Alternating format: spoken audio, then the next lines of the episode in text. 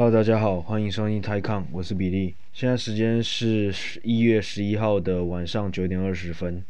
美股开盘前一个小时。目前呢，呃，欧洲欧洲跌了，就是 EU 五十跌了零点八 percent。那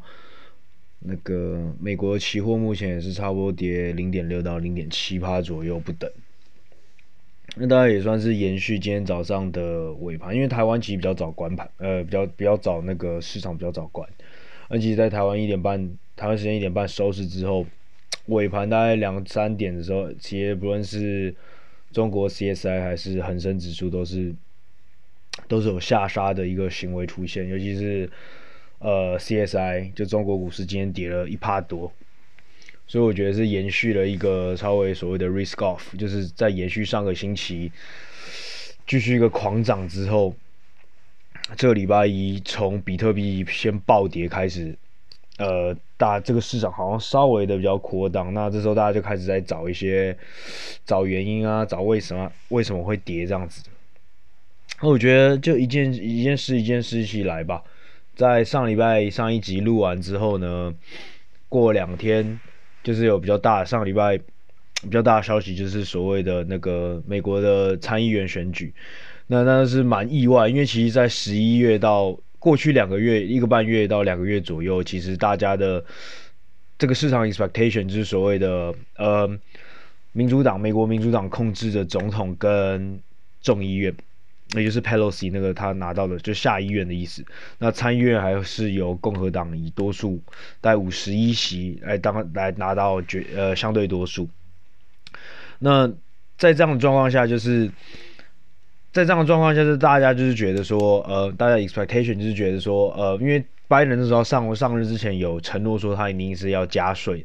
那如果你其中一个议议议院从其中一个议会是没有达到一个相对多数的话，某些法案是有可能被拨呃杯葛的，所以那时候大家的期望是觉得哦，其实十一月那时候给到的一个选举是最好最好的结果，就是在某些法案上面，大家 expect 说共和党就是比较亲右的会去会去呃杯葛掉这种。会伤害到一些，会伤害到一些大企业的一个一些法案，于是那时候市场当然就是举国欢腾啊，所以就是一直把这当做利好。就在上礼拜二的时候，突然发生说，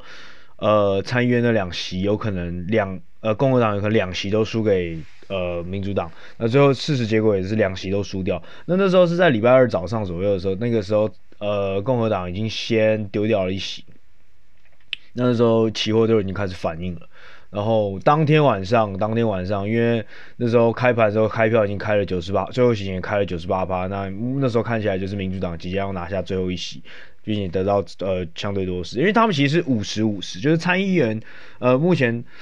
呃参议员总共是一百席，选举是一百席，那有一席呢是由副总统担任，那接下来的副总统是民主党的嘛，所以。他们这一次民主党其实拿到多拿了两席，只是变成五十五十而已。所以，但是因为他们拥有了呃副总统当做议长，呃，就副总统是身兼那个呃参议院的议长，所以他们就基本上是等于五十一对五十。所以其实那时候呃共和党其实只要拿下一席就够，就是他们只要打五十一，那民主党是四十九席再加呃再加副总统，这样是五十席。但是他们很不幸的是最后两席都都丢掉了。于是那天晚上干纳斯达克就杀声隆隆，因为大家就说，呃，因为现在有所谓的蓝潮 （Blue Wave），就是由参议院、众议院到总统，全部都是由民主党来，都是由都是由拜登来控制。那他基本上要推行所有的政策都是比较容易过的嘛，毕竟是同一个党的，而且他又不是像 Trump 一样有。那么喜欢跟自己党内的人吵架，他们基本上是就是很基本的、很正式的，就是很正常的那种政党的那种体态。那是基本上，所以那个民主党基本上是整个呃全盘端走啊，就是像这几年的民进党在台湾的那种态势，有点比较像一点。那那时候一开始出来的时候，反应就是对科技巨头是不好的，因为大家其实都知道，其实这些科技巨头很会。很会避税，不是不能说逃税，因为他们是合法的，反正就很会减少他们的税收支出。那基本上，再加上过去八过去四年来，呃，Trump 又本来就是给 Wall Street 很多的利多，就是砍了非常非常多的税，对富人来说也是非常的仁慈。那他自己本身也是富人出来，那这些出来其实对企业来说确实是短期的利空，因为短期内你知道你的 tax 要上去，而且通常那个 tax 就算只是调涨十趴的话，通常对 net income 的那个 margin 影响绝对不是只有十趴，通常是三四十趴以上的影响。嗯，所以当天我觉得反应很正常，而且另外一个，那为什么当天晚上道琼斯会狂涨的原因，是因为大家更加预期说，呃，因为一党独大嘛，一党整个是把全全就是从行政到立法都包揽了嘛，所以你要推行更多刺激法案是很容易的。那大家也预期说拜登会更加加大刺激法案的力度，那 inflation 会回来，inflation 回来，所以你们可以看到当天晚上的呃。美国的 ten year 就是十年的 yield rate，十年的债债十年债的殖利率，当天自从去年三月之后第一次突破一趴。那突破一趴的预预期是什么？就代表说他们预期未来的殖利率债的殖利率可以正常化。那正常化就是通常债是跟债的殖利率是一个呃未来通货膨胀一个很好很好的指标。那之前过去这半年到一年之间。呃，美国十年的债的殖利率一直在一趴以下，就是大家是因为因为 COVID 影响嘛，大家预期未来的一到两年内，其实或者会呢近期内，通货膨胀的速度都会比预期还要慢很多，甚至是很接近很接近。他们最优先就是有可能会反反而是来到通货紧缩的一个部分，所以那时候大家在对债的殖利率，大家预期呢就是会低于一趴的那种感觉。那当下呢？那天那个结果出来的时候，这是第一次它的 ten-year yield rate，甚至现在也都是差不多一趴以上。所以呢，这算是一个未来一个通货膨胀一个蛮好的一个好的指标了。但是你们要知道，如果通货膨胀起来，通货膨胀起来之后，就会同时也代表着就是央行要开始加息。那开始加息之后。唯一会受惠的，那最主要、最主要就是就是这些银行股。顺便看到那些当天银行股开始狂涨，那道琼斯基本上跟道琼斯跟 S&P 基本上就是靠着银行股在拉抬。你会看到 JPM 啊，然后 Bank of Amer 呃 Bank Bank of America BAC 这些银行股都在涨。那那当股当当殖利率往上抬、往提、往上提，对利息往上提的时候，同时它对股票市场也是一个不好的一个事情。所以你就可以看到当天的双，就是等于说是 double factor，是两个因素在下杀纳斯达克。那你会看到尖牙所谓的尖牙股，像什么苹果、Amazon 这些大的股票，这种那么巨大的股票当天跌三趴多，更很很红润很多一些小型股票。所以当天的反应，我觉得是合理的。虽然我那天也算是有受伤，呃，对啊，因为我大部分的配置还是在科技股，但是我觉得这些反应都是合理的。就干，就过两天之后。接下来两天，大家应该也知道，纳斯达克不知道商炮的呢，就开始连续狂涨了两天、三天。反正上个礼拜就是大家都在说，干这个牛市怎么还没结束那种感觉，就是美股是整个是一个开门红，全世界市场，不论是股市还是杀小市，像比特币去上上礼拜狂涨到了四万，突破了四万块。然后反正基本上能炒的东西，risk risk assets 全部都在涨。那这时候又有人在帮帮帮美股来做解释，他说啊，Blue Wave 是一件好事。他说虽然短期内会是会会会会会是会是利空，但是很多事情什么可以正常化，然后什么就看一遍说，哎，这个蓝潮其实对其实对这些科技股也不是坏事这样子。那我就觉得干，这其实涨跟跌，哎，对不对？其实。事后的解释，我就觉得都讲太多了。然后，尤其在现在这个市场里面，一直试图去短期内去帮他找一个东西去来解释它，我是觉得太强人所难了。那先撇开这个道琼斯呃跟纳斯达克狂涨的部分不管的话，我们再讲礼拜三，就是当那个当那个所谓的参议会跟众议会的选举呃参参议会的选举正式结束之后呢，那 Trump 基本上因为一月二十号是他们的交职典礼。那三号呢？Trump 就开始鼓吹，有人 Trump 说他不是不是他鼓吹，但是大家都觉得是他鼓吹。反正呢，就是大家应该也知道，很明显是呃，也不是，就是很大一条新闻，就是上个礼拜三的时候，呃，一群 Trump 的支持者全部攻入了那个国会，美国国会就 Capitol Hill 那里，然后其实当下我看到那新闻是蛮震惊，我就觉得干，美国现在会做出这种事情是蛮屌的，然后全民民全世界民主国家也没有全部啊，但大部分民主国家基本上是当然在谴责这件事情，就是说。你可以不喜欢这个决定，但是如果你一直以来都美国都是以身为呃自由民主的一个民主制度国家的先驱，这个一个最完整的一个代表来说的话，How come 你们这些选举就是你称为你已经已经同意要在这个游戏规则下面玩的这些人，你凭什么不去尊重这个结果，不去尊重这个决定，然后却要用这种方法去破坏？然后，其实当下那时候冲进去的时候，我觉得是还蛮好笑的。但是，但是我能说什么？那时候其实我我有点想法，就是觉得我干、其实我们台湾五六年前的时候，那个太阳花运动，其实算是也真的算是打开了全世界的一个先驱，就是让让就是就是冲进国会这个样子，呃。我只是说这个场面很相像哎，我没有在讲说里面的政治的背后政治意义是什么，因为我觉得这样，因为我如果去探讨背后政治意义，当然是我相信说不一样。然后，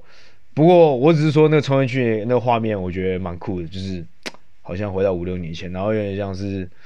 最近前一两年前香港人这样冲进去啊。反正我知道很多人在网络上是有说啊，这两个不能跟美国比较啊，巴拉巴拉很多啊。我只是说场景很像而已，我并没有说冲进去的目的是怎么样。不过如果真的要硬要说我失言，那反正 I don't give fuck，我只是觉得，就是觉得哎、这场面似曾相识，我觉得还不错玩。啊、anyway，但其实当然，哎，这这东西是非常非常的不适合，也尤其在美国这样国家，我是觉得他们就是做到一个非常非常差的示范。那你会看到，呃，基本上所有的共和党在这件事发生之后开始跟 Trump 切割，那甚至在一两天之后，Trump 还发文，就是叫这些攻进去的这些人，他的支持者赶快回家，并且还 condemn，你们看到一些头条叫做是 condemn，就是责难，就是谴责这些。破坏这个秩序，破坏和平，所以我觉得 Trump 就很智障了。那先不说到底是不是他煽动，那反正我就觉得基本上 Trump 是玩完的了。然后，而且他就是完全的众叛亲离。目前这样状况就是这样子。然后，那你们知道，很快就是什么 Twitter 啊，很多东西就开始锁他呃那个基本上 Twitter、Facebook，然后还有那个 Trump 平常用那个 Parler，再从 Amazon 跟 Apple 上面下架，反正基本上。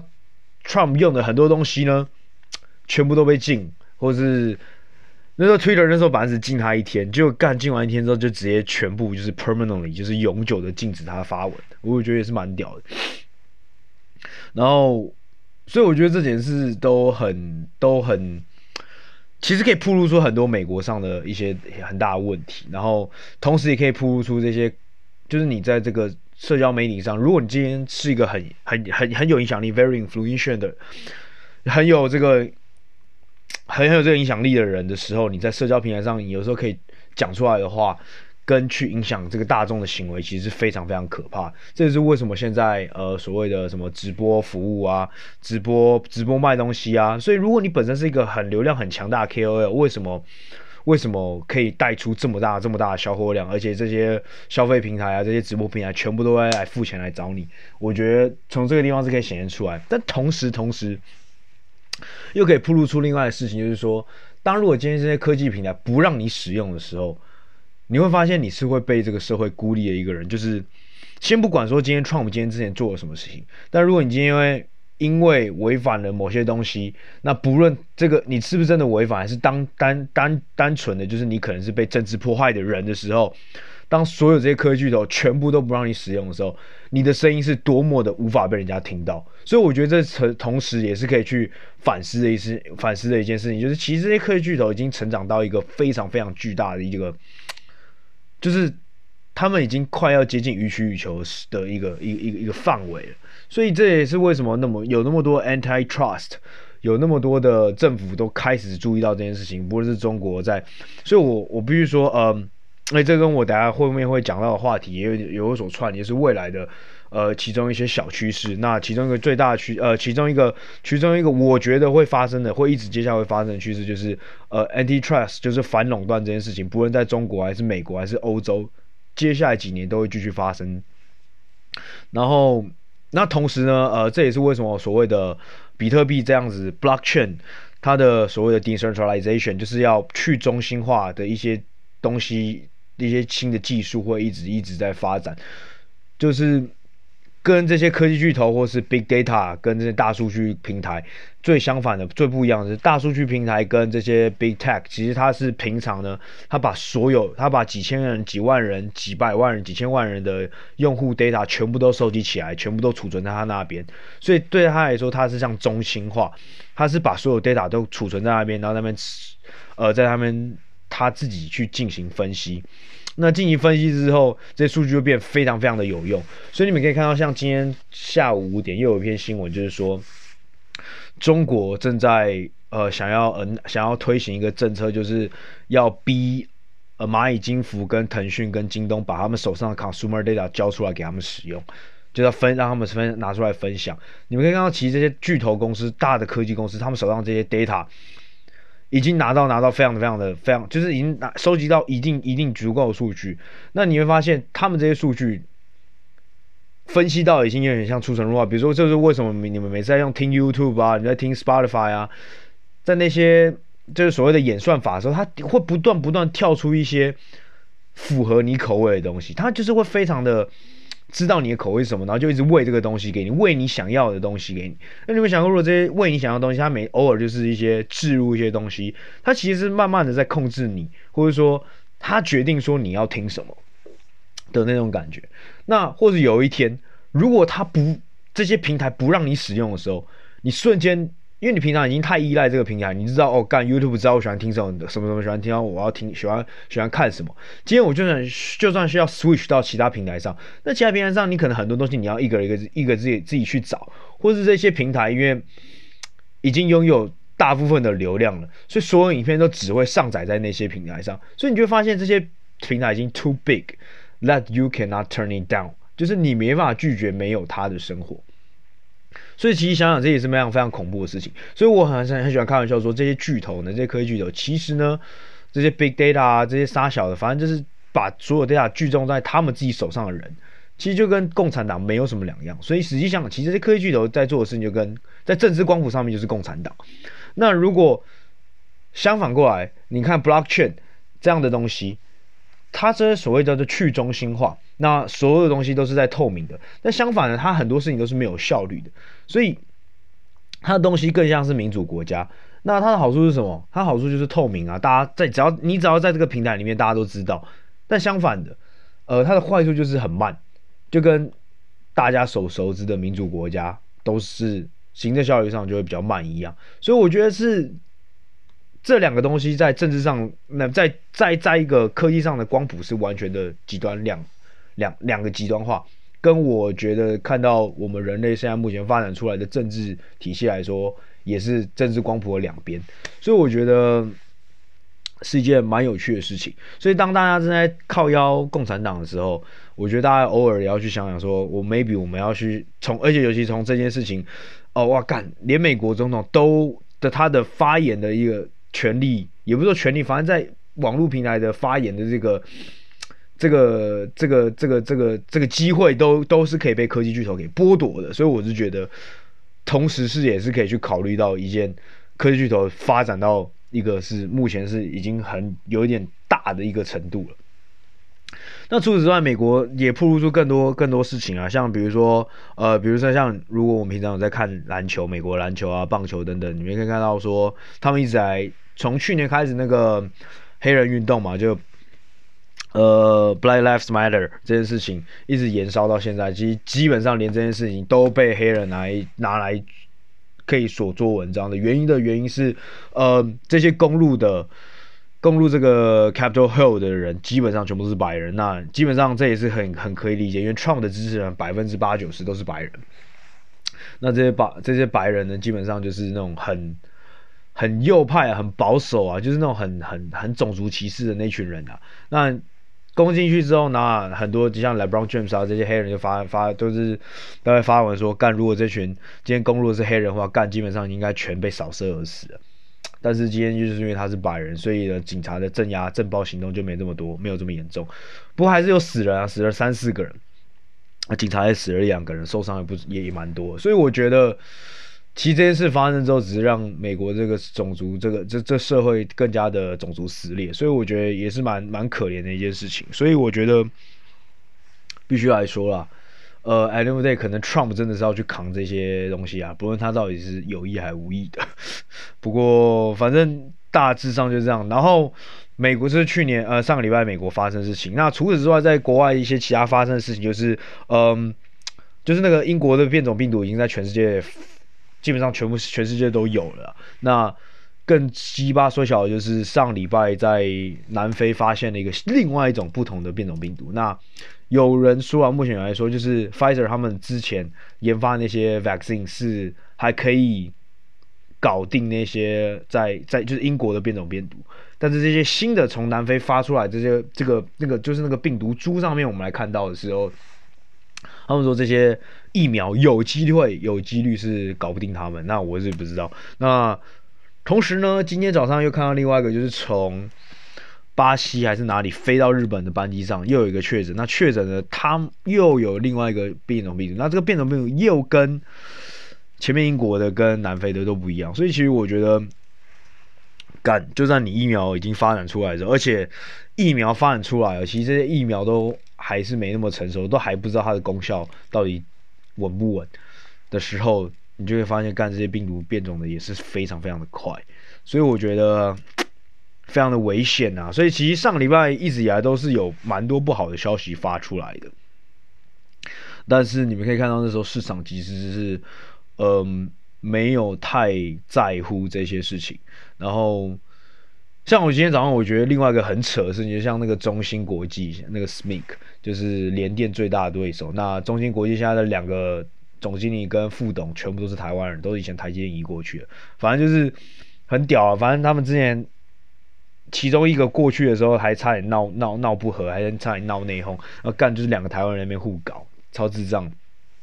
那两个人经历都差不多，都是从台积电叛逃，也不是叛逃，反正就是被人家被三星高薪挖过去，然后妈妈做五年之后，之后再被中芯给抓过去，所以很有趣。中芯国际它的上市代码是九八一 HK 九八一 HK，然后它有在中国的科创板上市六八八九八一。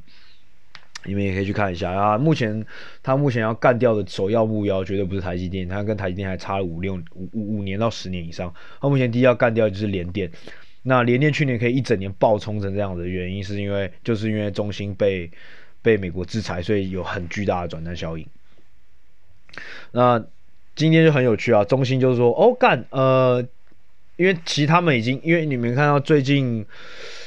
上个礼拜还有另外很大的。也不算很大新闻，如果跟那些攻入 Capital Hill 或者有新的变病比起来，可能也还好。就是中国三大电信公司，像中移动、中联通，它除了在港股上市以外呢，它还有在美国上市 ADR。那在上上礼拜就是呃，在上礼拜呢，就是确定说美国要 delete，就是在一月十一，嗯，要直接把它除牌。那其实这件事蛮急吧，就是嗯。你其实给这些投资者不到一个礼拜的时，呃，一个礼拜多一点的反应时间去去卖掉你手上的持股。那虽然那些 ADR 其实占他们怎样整个的流通股份其实没有很多，大概是小于五趴而已。那这也是其本身来说，其实还是一个蛮靠背的一件事情。然后，那当然为什么被除牌？他们当然就是说，就是之前的 Trump 他有一个那个，就是有个行政命令嘛，然后有列出一堆，就是有。跟中国军方做生意的公司的名单，那那些公司跟名单里面，他就是目前就是要限制那些美国人。目前所有美国人呢，只要在那个名单你上面的有的股票，美国人是没办法投资的。然后接下来呢，就是所有的那些，比如像 MCI 啊、S S M P 这些东西的 index，因为因为有行美国这边有行政命令，就是不让美国那边投资嘛，所以这些。这些这些指数公司也知道 follow 这个美国的那个行政命令，于是就把这些指这些提到的这些公司全部都踢掉。那甚至甚至说现在变成说，呃呃，纽约交易所还会把这些公司给出牌。所以我觉得事情有演变到一个比较小严重的地步。那我刚才所说到 SMIC 呢，它在美国的上柜，就是它的它的科呃上就是柜，那叫什么？它 OTC 啊，这叫 OTC，这样就有点像台湾的上柜，就是上柜交易这样子。那那他就是说，哦，我不会马上被除牌哦，我可以交易到二月一号再出牌。然后干，我就不知道说他妈的这这有什么好的消息，然后就靠背嘞。那早盘的时候直接还一度涨快十趴，不过这个收盘的时候，因为我不是说港股今天尾盘卖压嘛，所以它最后只涨一点二趴。然后像中移动啊那些杀小的，就是被除牌，上礼拜五都被杀得很惨，都跌十趴吧。不过今天全部都是干涨五六趴左右。然后最后显示的就是其实是北水，就是所谓的大陆的爱国爱国散户们，应该是。今天有他妈的疯狂进场抄底，或者也不是抄底，就疯狂在买啊！就是他们透过那个港股通，是有他们透就是，如果你被纳入港股通的股票，中国里面开证券或者交易商的 broker 的户，他可以直接透过港股通去买，要不然的话，你就需要一个港股的一个户头去买，对吧、啊？所以反正那透过港股通，如果从香港流进去内地，去上海啊或者去深圳买的股票，我们。从从香港往往上流的，我们就叫北水。那如果是从上上海或者香港里面内地的投资者往下流的，流进香港买香港股票，我们就叫北水。呃，所以我们就可以看到这这，哎，干说错了，干流往上港往上流的叫南水，往下流叫北水。那基本上这几天北水疯狂扫货，就是扫这些他妈要被要被美国制裁的东西。我觉得很爱国哈，我觉得是蛮屌，而且。当然，中移动那些股票真的跌比较多一点，所以我觉得也合理啦。那那反正我是我刚才主要讲的就是干，这是什么智障消息？说哦干，我可以多多交易两个礼拜，结果你股票给我涨十趴，这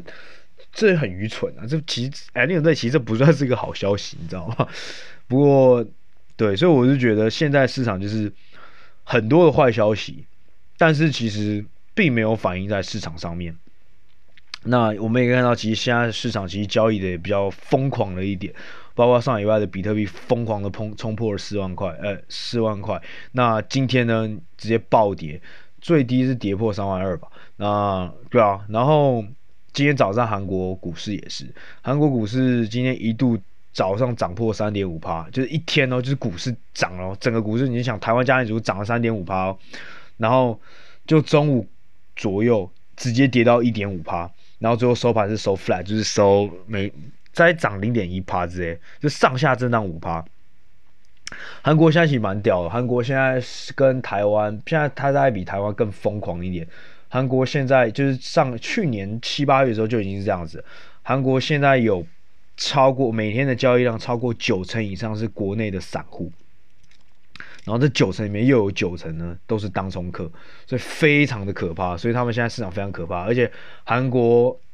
去年因为三月之后爆爆爆，就是那个三月全世界不是股灾吗？其实大部分的国家，大概可可能可能说美国以外，大部分国家都有出台一些限制做空的一些政策，甚至欧洲都有，韩国也不例外。那韩国目前预计是今年的第一季要把这个禁止做空这个这个这个这个这个这个规则拿掉。赶，那时候要是拿掉的话，我就觉得韩国股市会绝对会比现在还要再震荡，不知道十几倍吧。因为这是就散户，现在已经一群散户在在里面打了，跟 Bitcoin 是我觉得已经已经非常的像了。是非常的可怕，所以现在，所以现在今年呢，我就觉得 volatility 是一个大家要开始慢慢去习惯的东西，就是早上涨两趴，晚上跌两趴这种感觉是，我觉得是完全、完全、完全没有，完全不会太意外这样子。那当然，COSPI 今天会这么这样震荡，也跟另外一个消息有关，就是说 Intel，Intel 就是过去十年被台积电啊，然后被 AMD 干干飞的那个 Intel。他正在考虑，因为他目前的他的高级晶片，就是小奈米的高级芯片，他一直还是做不出来。那目前就是正在考虑说 outsource 给 Samsung 跟台积电做。那 Samsung 继上个礼拜五暴涨九趴之后，哦上上礼拜五 Samsung 暴涨九趴也是很有趣，因为那时候台积电公布了月报，那公布了月报之后，但是因为台积电台湾那时候已经收市了，因为那时候一点四十五了，那干啊。国际资金不知道买啥小，就全部跑去买三星。所以早上三星其实它三星上个月呃上个礼拜五的时候，它抛出来的 earning 其实是是是低于预期的。但是它低于预期的部分是手机的部分，不是晶片的部分。所以它那时候早上股市股票它还涨了两趴。就那时候台积电一发一发一发完那个月报之后，干全部 涌进去买台买买三星，就三星直接暴涨，一度涨了九趴，最后收盘涨了七趴。所以上礼拜 Kospi 已经是涨了四趴，上礼拜五一礼拜五一天哦涨四趴，就今天他妈差点又一度再涨四趴，不过好险最后是收 flat。所以我觉得现在的市场就非常的疯，非常的非常的有趣啊。那所以今天今天早上嗯。CSI 啊，这些股市在跌的时候，大家就在那边找，在找借口，在找理由。那我就觉得没什么好找。我觉得干，你市场已经这样子了，你到底要找什么东西？其实我觉得到后到现在后来，其实我现在已经不知道，有时候其实不知道这个市场在干嘛。不过我觉得不要因为不知道这市场在干嘛，你就好像怕它，就是或者完全不动。你 always 那是你要真的要是战战兢兢、如履薄冰，你要去小心很多事情。不过，如果这时候你要完全撤出这个市场的话，那当然你有可能会损失比较多东西。那那同时，呃，有些机会真的跑出来的时候，你你也不代表你真的有办法抓住。我觉得这就是一个市场很正常的反应。比如说，呃，干比特币就是这样一直一直干涨到四万的时候，大家说干，如果现在回调到多少，回调到多少，你敢买吗？干它跌到三万二的时候，有人现在敢进场吗？或者是？对啊，有人就是有的那些人敢加仓吗？或者是没有人断尾逃生的吗？我真的不知道，因为因为这个状况就跟前阵子比如说阿里巴巴那时候暴跌那种感觉一样。对，所以我觉得这市场现在就是已经有点疯狂了。那呃，很多事情我觉得就比较难解释，很多短期的东西就已经越来越难解释了。那不过呢，还是有东西，有些长期的东西我们去开参考一下的。哎。因为今年现在毕竟又是到一个新的年初了嘛，那每次到一个新的年初的时候，其实，呃，大家都可以开一些什么东西，就是比如说全年预测啊、经济展望啊等等的，嗯、主要是经济展望比较多啊，比较在分析股票的一些年初季年初，应该也是有一些就是一些呃，那叫什么，sell side，就是银行开始有在推，比如说。推出一些报告，说调研报告说这个呃预测说今年哪些板块会比较红，哪些广板块比较推荐客户做多这样子。那基本上我这个人呢，呃，我偶尔也都是会看的。那我是推荐各位就是都去稍微多看一些东西。那我最近在看两个是，一个是 Blackstone，一个是 KKR 的报告。那这两个东西就不是。这这两个东西，这这两家公司就不是大家所所熟知的所谓的呃银行啊，或是券商给的。那这两家是全球前十大的 private equity 私募基金。那其实我还有时候还蛮推荐大家去看呃一些 private equity 他们写的一些 macro economy。你们就打呃 ten largest private equity firms，就是十全世界十大 PE firm，你们就可以看到。是 Apollo 啊卡莱尔，CVC，Bank Capital。那我刚才讲到 Blackstone 是目前是前二大，或者甚至是最大的。那 KKR 前五大。那你们其实他们的报告都不用钱，就是你们只要去他们的网站上面，然后就打，你们就打 Blackstone Insights，就 I N S I G H T S，就是他们的一些展望或者一些写的一些 Investor View，然后是 KKR Insights 这样子。那基本上它里面其实每一季都会更新一些东西。然后或者是每个月都会写一些写东西，我觉得你们可以去看一下，因为其实里面做 private equity 的人真的都还蛮不错厉害的。不过他们这些东西就是主要更加是一些比较偏经济啊，或者是更加 asset allocation，就是更加的资产配置，不单单只有股票而已。所谓资产配置是说，比如说它更加是你可以去想说，呃。我今天有一百块，我可以把一百块里面二十块配在股票，二十块配在债券，二十块配在呃 mutual fund 或者杀小放，然后剩下四十四十四十块配在呃比如说房地产，就假设如果你有买房子，然后呃然后二十八现金这样等等的，就是它更加是用资产配置跟一些呃 macro economy 就是总体经济的东西。那我是蛮推荐，就是大家可以去看一些 private equity 写的东西，像我现在在看 KKR 这个，我就觉得写的蛮好的。比如说，他就在讲说，我刚才所谓的就是，呃，反垄断这件事情，他他他他们就是觉得说，未来的三到五年应该都是会有这件事情发生。那除此之外，就是呃，deglobalization 就是反全球化，就是在。过去十年、二十年甚至三十年的状态下，大家是在一个全球化的贸易，所以才有 WTO 的产生。大家都是你跟你好，不只是你跟你好，我跟你跟他都要一起好，所以大家很一起来做很多所所谓的 regional pack，就是在一个地方经济圈上面都会去合作做很多事情。然后最后最后就就变成说是整个全球贸易变全球村的这样这种概念，但是从创上任之后开始中美贸易战打起来，然后之后美国跟欧洲、中国跟欧洲，然后跟俄罗斯每个国家中印之间呢，我们就可以发现其实越来越多的摩擦跟冲突，但这也是。我觉得就是中，我觉得就是历史上讲的也很好啊。呃，合久必分，分久必合。那 again，我也觉得这也跟我们刚才所说的类似，那个共产党跟民主党啊，然后跟大数据、跟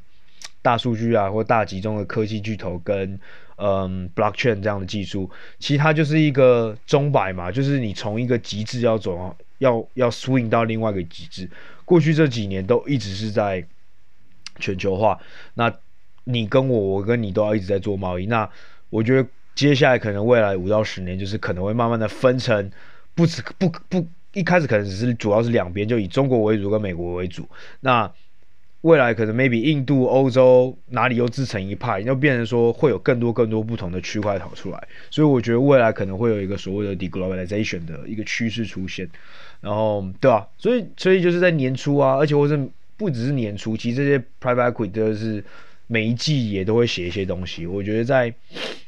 定期的去看一些这些东西，我觉得都对自己的东西会蛮好的。那除此之外，也去看一些 mutual fund 啊，比如说像 Fidelity 啊、富达基金啊，然后 Vanguard 先锋基金这种呃这种所谓的 mutual fund 呢，就是它就它就跟 hedge fund 比较不一样。这种 mutual fund 呢的公司，他们会推出一些很多 ETF 啊，或是 mutual fund 都是让一些散户或是比较成就是所谓就是入场比较低的一些非高高财富的客户都可以去买的一些产品。那因为他们的主要目标就不是那些呃，主要目标当然也是有很多那种高高财富的一些家族，但是就是比较平易近人，就像你我散户这些，我们这些人都是可以投资这些 ETF 啊，他们的 mutual fund 的，所以我觉得呃，所以他们上面他们的他们的网站上面也会常常会有。不定呃，会定时的，就比如说每个月或是每一年、每一季都会去更新一些 insights，都有一些免费的报告各位可以看，但当然都是英文的。不过我觉得看这些其实更多时候都是帮我们在找一些趋势、找一些大方向、大大方大方向、大展望的东西啊。那如果要讲到个股的话，我觉得就是在各个假设你今天有开户的话，我觉得各个券商一定都有一些个股报告。那对啊，然后我，然后我刚才虽然讲那么多外面的 mutual fund，就是国外 mutual fund 跟国外的 private equity，主要也是因为台湾没有比较大的 mutual fund，也没有台湾比较也没有比较大的 private equity。那除此之外呢，我不会说就是一定要看国外的东西就比较好，因为其实我他像国内的一些券商或者国内一些东西，其实他们也都有写一些比较好的调研报告。那呃。就拿股票来说的话，呃，比如说像 JP Morgan 啊，或者是一些外商啊，他们写台湾股票，会写中国股票，会写日本股票，都不一可不一定会写的比本土的券商还要好。所以我觉得，如果是以投资台股为主的，或者比如说以投资港股为主，港股为主的，其实反而去看一些 local 券商会比较会会会会会好很多。然后对。但我在讲的是，如果是更偏向一些 macro economy 啊，或者是总体经济的东西，呃，我相信国内呃，就是在本地券商里面，一定也都有稍微写一些这样的东西。但是我觉得除了看这些的以外，也可以看，呃，就我刚才讲一些 private equity 啊，或者是或者是 mutual fund 啊，反正这些可以，我觉得在在所谓在做投资之前，其实大家都可以善用。多善用，多看看这些资源，因为这些资源其实就像我刚才讲，你们就直接去打，你们直接去网网站上找，这些其实都是免费的。Black Street，呃，Blackstone 这样子，然后 KKR 这些其实他们的很多 inside 都是免费，都是你可以直接打开来看的。然后哦，我刚刚忘记讲一个，像 State Street，S T A T，然后空格 Street，State Street，它也是一个蛮不错的。他在写那个 Forex，就是一些外汇啊，跟一些 Macro Economy 也蛮也蛮厉害的。嗯，对，所以对啊，所以主要就是在稍微讲一下这些东西。然后，所以我觉得投资就是多看看了。然后主要就是。但最后就提醒一点，就是多看看，但是自己一定要 always 在想。就比如说像我刚刚一开始讲着说，我觉得现在市场真的快疯狂，有点有点不知道干嘛。但是其实讲真的，我也不能告诉你说啊，那现在就不要投资，或者叫你现在 all in 去参加这个最后的末日的派对的最后最后的一个最后的烟火，想抓住最后烟火尾巴一样，因为。讲真的，呃，就连这些 private equity 或者这些这些比较厉害的一些券商或者一些经济学者，他们写出来的东西都可能是会可能会错的很离谱。Let's say，哦，我举个例，像 Blackstone，我最近在看 Blackstone 这一篇呢，他每一年的年初都会写个所谓的 The Ten Surprises of the Year。那去年他们就在二零二零的一月的时候，他其实有个 surprise 就是讲说，呃。但是预测石油二零二零年会涨到七十块以上，就干。你们也知道，去年三月的时候，他妈那石油他妈暴跌。所以我觉得就是看，然后读，然后觉得就去想，去反思，想想象他们的脉络是什么，而不是全盘的抄下来，全盘的吃下来这种感觉。就跟你去上课的时候，你虽然抄笔记，但是你不是，你可以挑着抄，你不会把全部的东西。都硬吃下来，你会觉得把真的很重要的东西你才要抄下来的那种感觉一样。那我举个例子，像我觉得他讲的一个今年这个比较幽默的 Blackstone 这个 Ten Surprises of 2021，他就讲说 President Trump 在下台之后，他会自己创造一个 on television network show，然后而且还会邀请什么普廷上，就是那个那个。俄罗斯的普丁上节目，然后那是普丁上的那一集呢，他会创下史上就是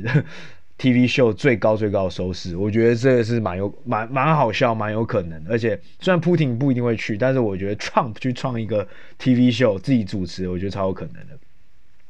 那还有他还有在讲一个 anecdote，就是觉得更好笑，就是说，呃，金正恩他今年会去威胁要发射从长程导弹。然后是瞄准美国西岸，然后但是 Trump 就会邀请他上 TV，然后告诉他说，嗯，就是反正会跟他说啊，其实这个世界上我们要达到一个手段，达达到一个目的还有很多其他手段，不一定要用这么极端手段。然后金正恩想一想就说，OK，他他决定他会决定就是不再试射这种长程飞弹，然后 Trump 就会转过来对着 camera 说，People say I'm the best negotiator，就是，所以我觉得。有时候看一看也是会看到一些有趣的东西，所以我觉得，对啊，我觉得推荐给大家，呃，可以去多在，尤其在年初的时候，你就可以就是下定决心去多看一些东西，就跟我在年初的时候下定决心说要今年要好好戒断一样。目前还 OK 啦，但是才第二个礼拜我就觉得超久。不过反正就多努力啦，然后我也希望今年呢能够像去年一样能够。拿到一个，各位都可以拿到一个比较好的一个投资成绩。OK，今天就先这样吧，拜拜。